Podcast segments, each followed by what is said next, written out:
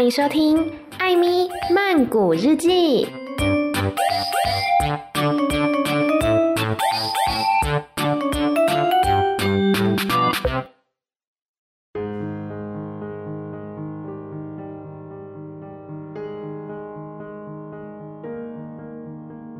บทที่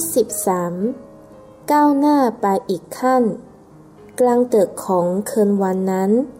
ขณะที่สัตว์อื่นๆ หลับไปหมดแล้ว ชาลอตยังทำงานง่วงอยู่บนยายของตน ประการแรก เธอต้องโลเอายายสองสามเส้น ตรงกลางออกก่อนเหลือไว้แต่ขอบนอกเพื่อทิ้งไว้เป็นครองขาทั้งแปดทำงานแคล่วคล่องรำถังฟันของเธอด้วย ชาลอตชอบฉักใยและเธอได้ว่าเป็นผู้ชำนาญมาก เมื่อล้อเส้นใยที่อยู่ตรงกลางออกแล้ว ยายของชาลอตก็มีสภาพดังรูปนี้ แมมุมผลิตยายได้หลายประเภท ชาลอตเลือกใช้ยายแห้งและเหนียวเป็นเส้นยืนแล้วจึงใช้ใยเหนียวที่ใช้สำหรับดักมแมลงเป็นเส้นหลม ชาลอตตัดสินใจใช้ใยแห้งถักเป็นตัวอักษร ถ้าเขินใช้ใยเหนียวทำตัวอักษรองอาจ ชาลอตคิด ต้องมีมแมลงหลงปิงมาติด แล้วก็ทำพังหมด เอาล่ะ เริ่มอักษรตัวแรกก่อน โอ อ่าง ชาลอตไต่ขึ้นไปมูลบนต้นสาย ตรึงใยแล้วพุ่งตัวลงมา ขณะที่พุ่งตัวลงมา เธอก็ปล่อยเส้นใยออกมาด้วย เมื่อถึงด้านล่าง เธอก็ตรึงใยอีกครั้ง เพื่อเป็นส่วนถังของโออ่างชาลอตยังไม่พอใจหนัก เธอไต่ขึ้นบน ตรึงใยถัดจากเส้นอักษรตัวแรก เมื่อพุ่งตัวลงจึงกลายเป็นเส้นอักษรคู่ แทนที่จะเป็นเส้นเดี่ยว มองชัดกว่าใช้เส้นเดี่ยวเยอะ ชาโลไต่ลงล่าง ขยับตัวไปทางซ้ายราวหนึ่งนิ้ว แล้วจึงปล่อยยายไปทางขวา ขาทั้งแปดทำงานวุ่นวาย เอาล่ะ ต่อไปก็งอ งองู ชาลอตเผือเพลินกับงานมาก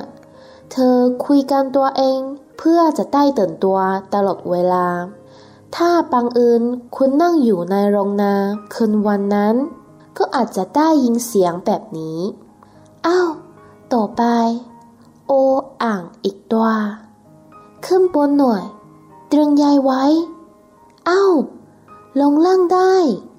ปล่อยยายด้วย ดี ดี ตรึงยายอีกที อ้าว คราวนี้ขึ้นไปอีกสามอีกที ตรึงยายไว้ ขึ้นไปอีก ตรึงยาย อุ้มไปทางขวาหน่อย ปล่อยยายได้ตรึงยายไว้ ไปขวาอีก ลงล่าง วนเป็นวงหน่อย เอ้า คราวนี้ไปสายตรึงยายไว้ ขึ้นบน ซ้ำอีกที ใจยังไหว พยายามให้เส้นขนานไปด้วยกัน เอาล่ะทำฐานหน่อย ปล่อยยายด้วย เอ้า เตือนยายไว้ ลงล่าง ซ้ำอีกที ดีมาก ขณะทำงานอันยากเย็นนั้น ชาลอตพูดกับตัวเองไปตลอด เมื่องานเสร็จ เธอจึงหิวมาก หลังจากจัดการกับมแมลงที่เก็บไว้เรียบร้อยแล้ว เธอก็หลับไปเช้าวันรุ่งขึ้น วิงเปอร์ตื่นนอนและลุกขึ้นยืนใต้ยายแมมมุม เขาสูดอากาศเช้าเข้าเต็มปอด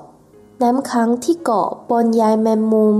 ขับให้ยายแมมมุมเด่นชัดขึ้น เมื่อเลวี่เข้ามาพร้อมอาหารเช้า เขาเห็นหมูรูปงามเย็นอยู่ใต้อักษรที่ชักยายสวยงามเป็นระเบียบ อ่านได้ว่า องอาจปาฏิหาริย์เกิดขึ้นอีกแล้ว เลวี่รีบกลับไปเรียกนายสักเกอร์แมน นายสักเกอร์แมนรีบเข้าไปเรียกนางสักเกอร์แมน นางซักเกอร์แมนรีบโทรศัพท์ไปบอกครอบครัวอาราเบิลครอบครัวอาราเบิลรีบขึ้นรถกระบะขับมาทันที ทุกคนยืนอยู่หน้าคอกหมูจ้องไปที่ใยแมงมุมและอ่านถ้อยคำนั้นซ้ำแล้วซ้ำอีก วิงเปอร์ชักจะรู้สึกองอาจขึ้นมาจริงๆ เขายินเอ็นออก พลางทำจมูกฝุดฟีดไปมา องอาจนายสักเกอร์แมนครั้งด้วยน้ำเสียงภาคภูมิใจยิ่งหนัก เอดิทรีบโทรไปหาผู้สื่อข่าวหนังสือพิมพ์ Weekly Chronicle ทีบอกให้เขารู้ว่าเกิดอะไรขึ้น ฉันว่าพวกนักข่าวต้องอยากรู้เรื่องนี้ บางทีเขาอาจต้องพาพวกช่างภาคมาด้วย ไม่มีหมูตัวไหน ในรัฐนี้ องค์อาจเท่าหมูของเราอีกแล้วข่าวแพร่สะพัดออกไป ผู้คนที่เคยเดินทางมาดู หมูพิเศษก็ย้อมกลับมาใหม่ เพื่อมาดู หมูผู้องอาจไปวันนั้นขณะที่นายสักเกอร์แมนออกไปรีดนมอวาวและทำความสะอาดโคกวาว ใจของเขายังคงนึกถึง หมูมหาศาลที่เขาเป็นเจ้าของอยู่ตลอดเวลาเลวี่เขาเรียก เลิกโกยเอาปุ๋ยขี้วัวเข้าโคกหมูได้แล้ว ฉันมีหมูที่แสนองอาจ ฉันอยากให้เนื้อตัวของมันสะอาดสะอ้านต่อไปนี้ให้เอาฟางสดสดๆไปทำที่นอนใหม่ให้วิลเบอร์ทุกๆวัน เข้าใจไหม ครับผมเลวี่รับคำ อีกอย่าง นายสักเกอร์แมนพูด ฉันอยากให้นายสร้างกรงให้วิลเบอร์ด้วย ฉันตัดสินใจจะเอามันเข้าประกวดในงานที่จะจัดเป็นครั้งที่ 6 ในเดือนกันยายนนี้ สร้างกรงใหญ่ๆหน่อยนะ แล้วทำแผ่นป้ายสีขาว เขียนตัวหนังสือสีธง เขียนว่ายังไงครับเลวี่ถาม เขียนว่าหมูชื่อดังของสักเกอร์แมนเลวี่ถือส้อมง่ามเดินไปที่ฟางสะอาดเอี่ยม เมื่อมีหมูชื่อดังแบบนี้ งานก็ต้องมากขึ้นเป็นธรรมดา เขาตระหนักในข้อนี้ดี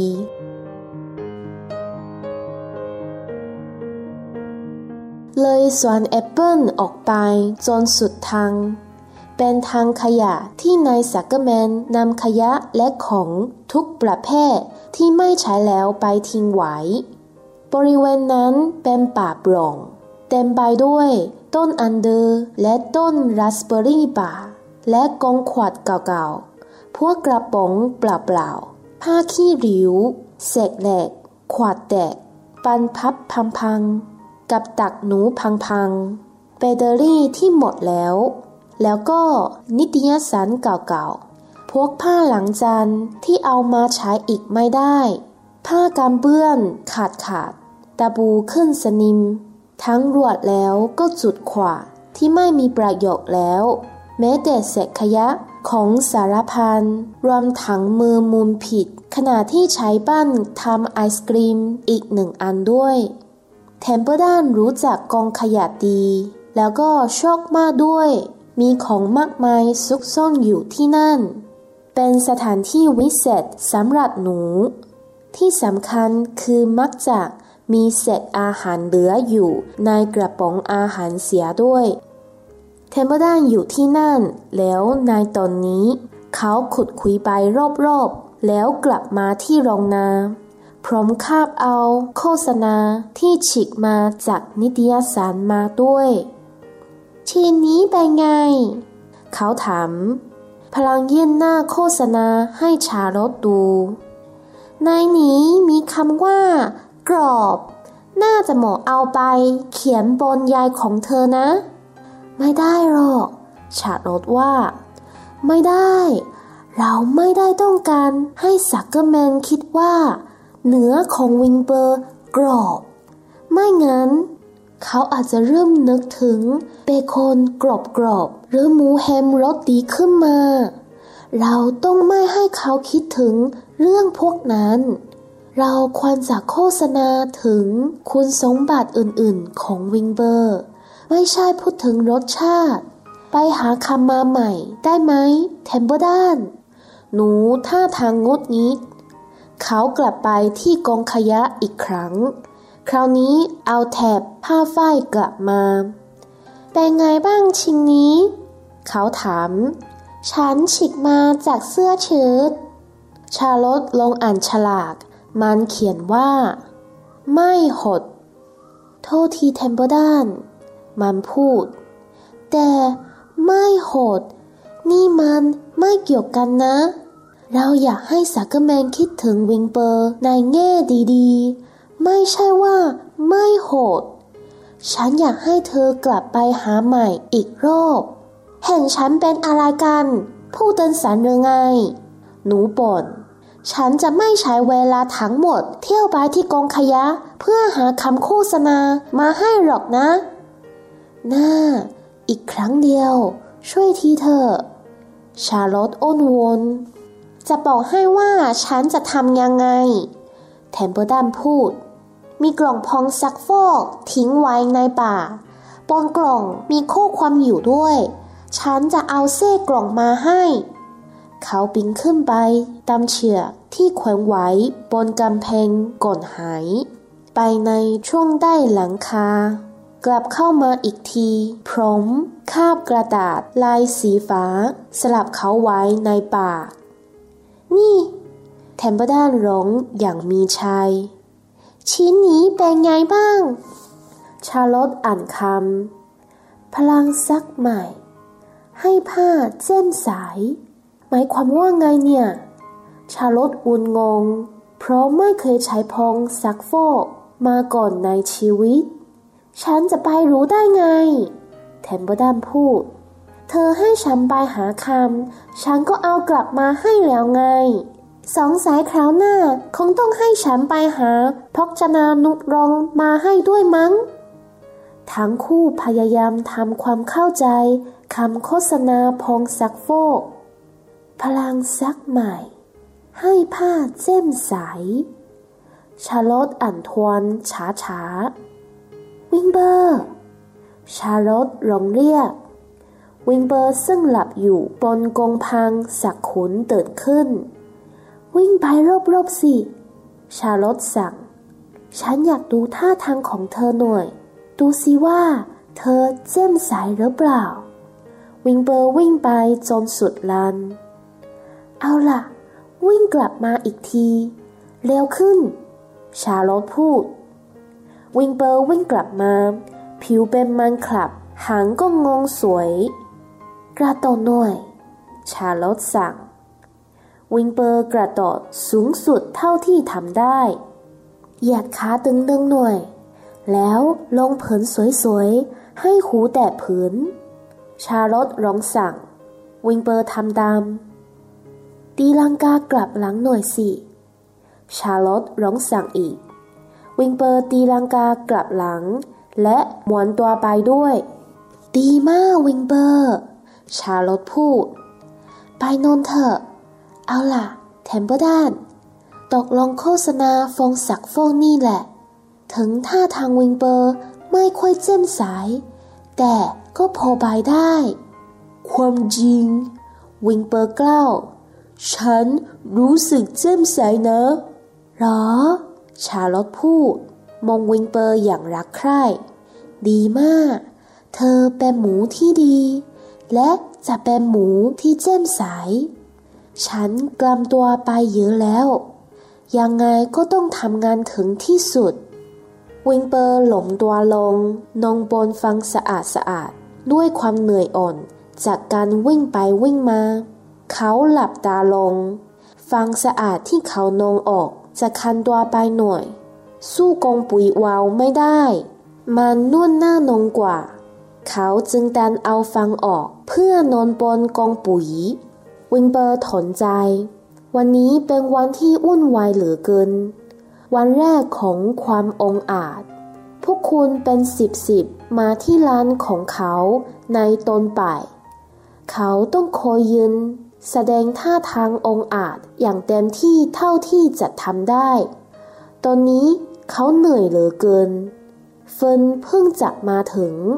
แดอิงนั่งเงียบๆตรงมุมคอก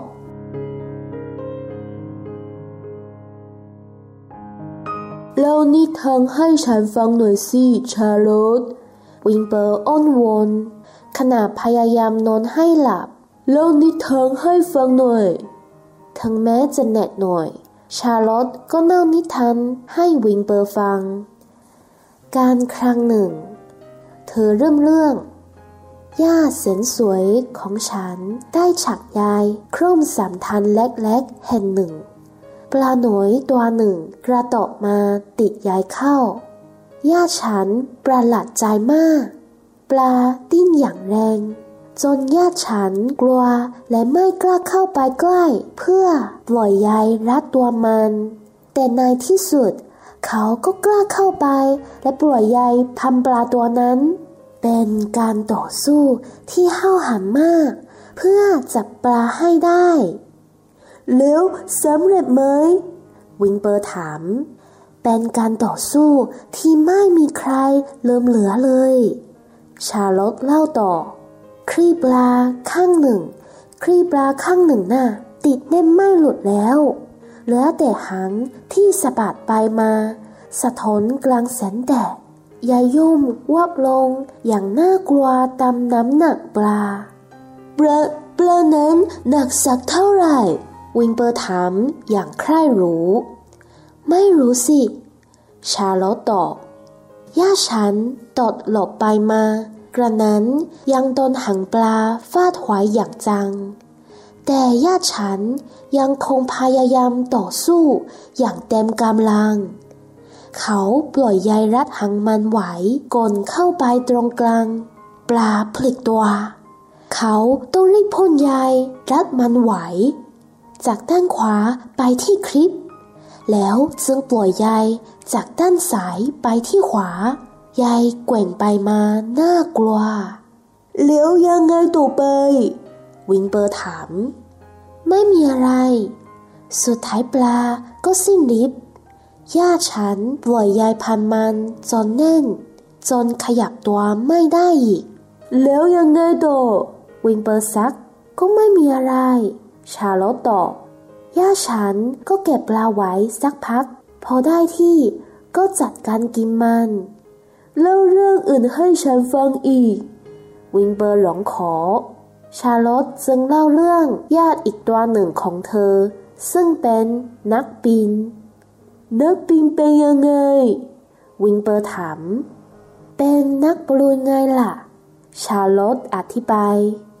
ญาติของฉันชอบกลับขวาลงปล่อยยายออกเป็นรูปบอลูน แล้วปล่อยให้ลอยขึ้นตามลมอุ่นๆ เรื่องจริงเหรอ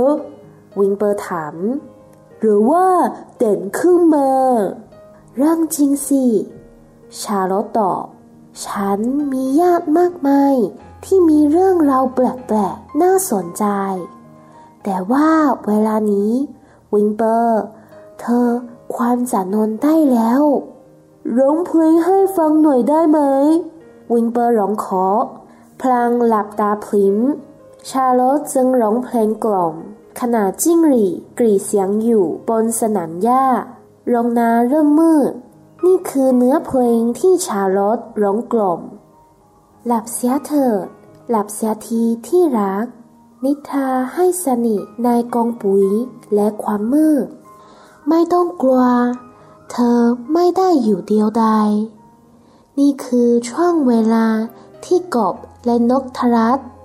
ออกมาร้องเพลงกล่อมโลก จากแนวป่าและโกกก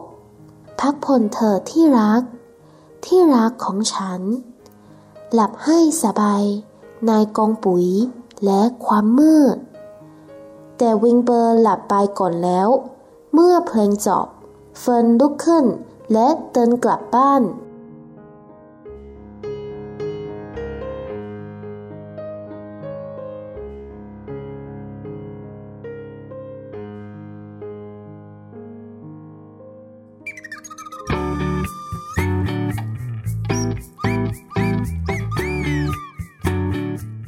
第十三章，这章有点长啊。 反正上一章比较短嘛，刚好 平衡一下。上一章我们讲到，就是在谷仓里面呢，他们开了一个会议，就是因为之前呢，夏绿蒂在蜘蛛网上面织了“好猪”这两个字，那现在要选新的字，因为人们已经开始厌烦这两个字了。然后上一次的会议呢，就决定说要用 “on a”，就是英勇的这几个字。于是呢，在今天讲的第十三章当中，夏绿蒂呢就开始把 “on a” 英勇的这几个字织到他的蜘蛛网上面去。然后呢，夏绿蒂工作的时候跟我一样，有个毛病，就是喜欢自言自语。夏绿蒂呢，就一直在跟自己对话，说：“好，现在把这个丝丢上去，好，把丝丢下来，加油，再往左边一点，再往右边一点，好，非常好。”我自己在工作的时候，有时候也会这样，就是对自己一个信心喊话吧。没有想到夏绿蒂跟我有同样的毛病。总之呢，当他织好之后，隔天早上，萨格曼这一家的员工 Louis，他来准备早餐给这个小猪 Winber 吃。结果呢，就看到蜘蛛网上面的字改成了 On a，就代表说哇，又有奇迹发生了。他就赶快去告诉他的老板祖克曼先生、祖克曼太太。然后呢，他们又告诉了这个阿拉笨，就是分小主人分他们那一家。然后呢，他们还打电话给报社的记者，因为他们觉得记者应该会对这件事情蛮有兴趣的。我是不知道为什么记者会对这样的消息有兴趣啦。嗯，好好好像也有可能，因为如果在蜘蛛网上面莫名其妙的出现字的话，的确是还蛮吓人的，是蛮有报道的价值。总之呢，这个萨格门就是 Winber 的主人，他就告诉了 We 他的员工说：“你去给 Winber 做一个箱子，因为我要把 Winber 呢带去九月份的一个比赛，有点像是那种展览会的比赛吧。然后呢，你把这个箱子上面还要涂上颜色，上面写字。了 We 就问他的老板啦，上面要写什么字呢？萨格门先生就说，上面就写。祖克曼家的明珠，就是说我祖克曼家有一只非常出名、非常有名的猪，听起来有一点荒谬。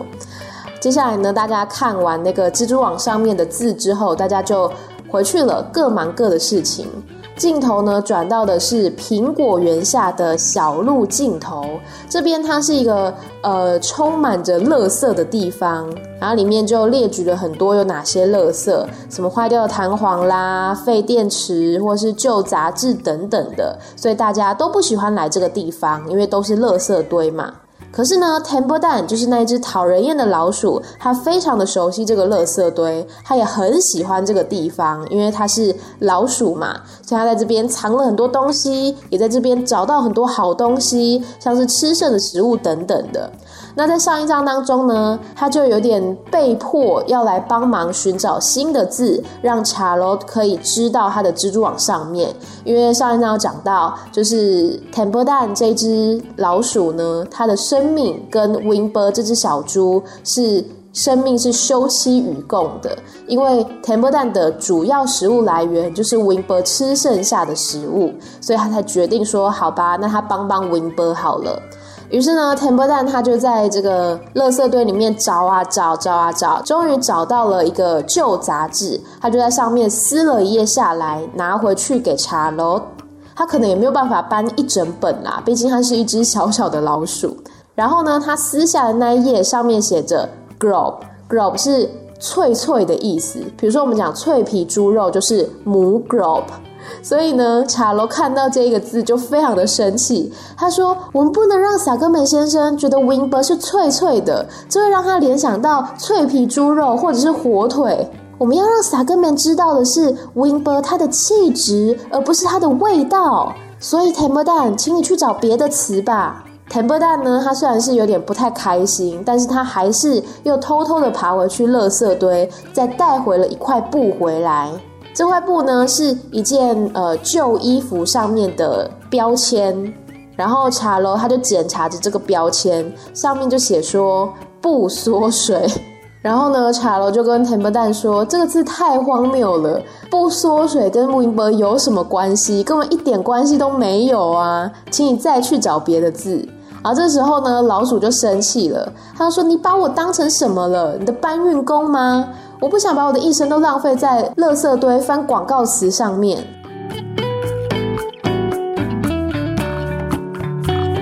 然后茶楼这时候呢，这个姿态就放软了。他说：“拜托你再去一次吧，再去一次就好了。”然后田伯蛋呢就事先跟他讲说：“那我告诉你，我这次要拿什么？我知道在垃圾堆里面有一个肥皂的包装纸，上面也有几个字，我就把那张纸撕回来吧。”于是后来呢，他就去拿了那一张纸回来，上面写的是“帕朗萨雅害怕见塞”。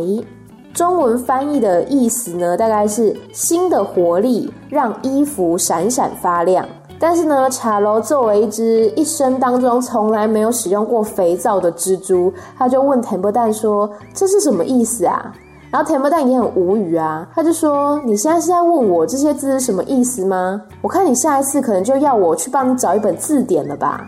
总之呢，我始终是不太确定茶楼他到底是认识字还是不认识字，然后知不知道字的意思。他就开始一遍一遍念着说：“闪闪发亮，闪闪发亮。”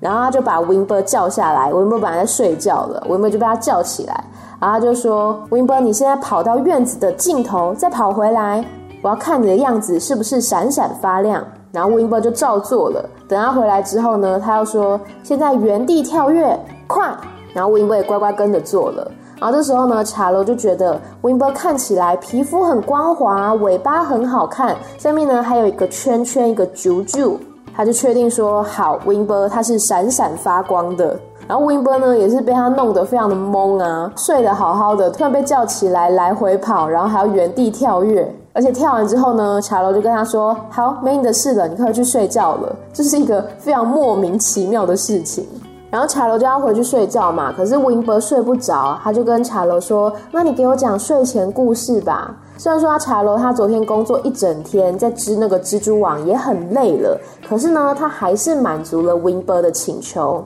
他就跟 Wimber 讲了一个他的亲戚的故事。他说他亲戚呀，有一次呢，在一条小小的溪流上面织了一张蜘蛛网，结果呢，有一条跳出水面的小鱼蹦到了他的网里面去，他的亲戚就非常的紧张啊，然后那一只鱼呢，也是一直在里面挣扎着。总之后来呢，他的亲戚跟那一只小鱼就是做了很多的搏斗，最后他成功的把那一只鱼抓住，并且把它吃掉了。结果我 i 听了之后呢，还是不想睡觉，意犹未尽，他又跟茶楼说：“你再给我讲一个故事吧。”然后呢，茶楼又再跟他讲了另外一个亲戚的故事。他说那个亲戚呢是热气球驾驶员，因为他的那个蜘蛛亲戚会自己抛出很多的蜘蛛丝，把它们缠成一个大气球，然后呢，他就把这个气球放向空中，自己就随风的飘荡，就像在驾驶热气球一样。然后我有没有听到这边就有点不信了？他就说：“这是真的吗？还是你只是在唬我？”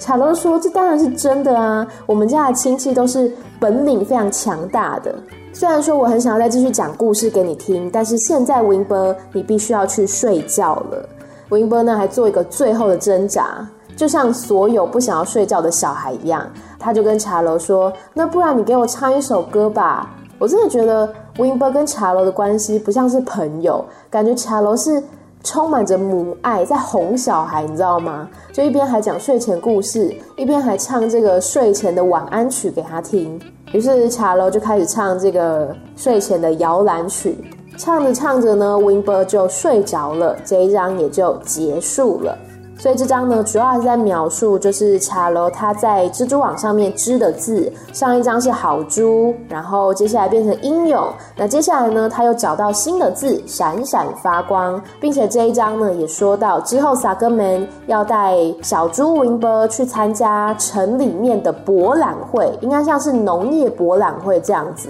然后会去比赛说，呃，谁种的西瓜比较大颗啊，谁养的猪比较大只啊之类的。那我们就拭目以待。好的，别忘了追踪 Instagram Amy 太太 M Y T H A I T H A I，还有我的 Medium 账号，同样也是 Amy 太太。另外呢，还有我的粉丝专业艾咪没逻辑，以及 Podcast 本身也欢迎你追踪。不管你是用 Spotify、First Story、Apple Podcast、KKBox Podcast、Google Podcast 等等等等平台，都欢迎你追踪订阅艾咪曼谷日记，就不会错过任何一集啦。每周一、三、六的晚上十点钟，艾米曼谷日记再见喽，拜拜。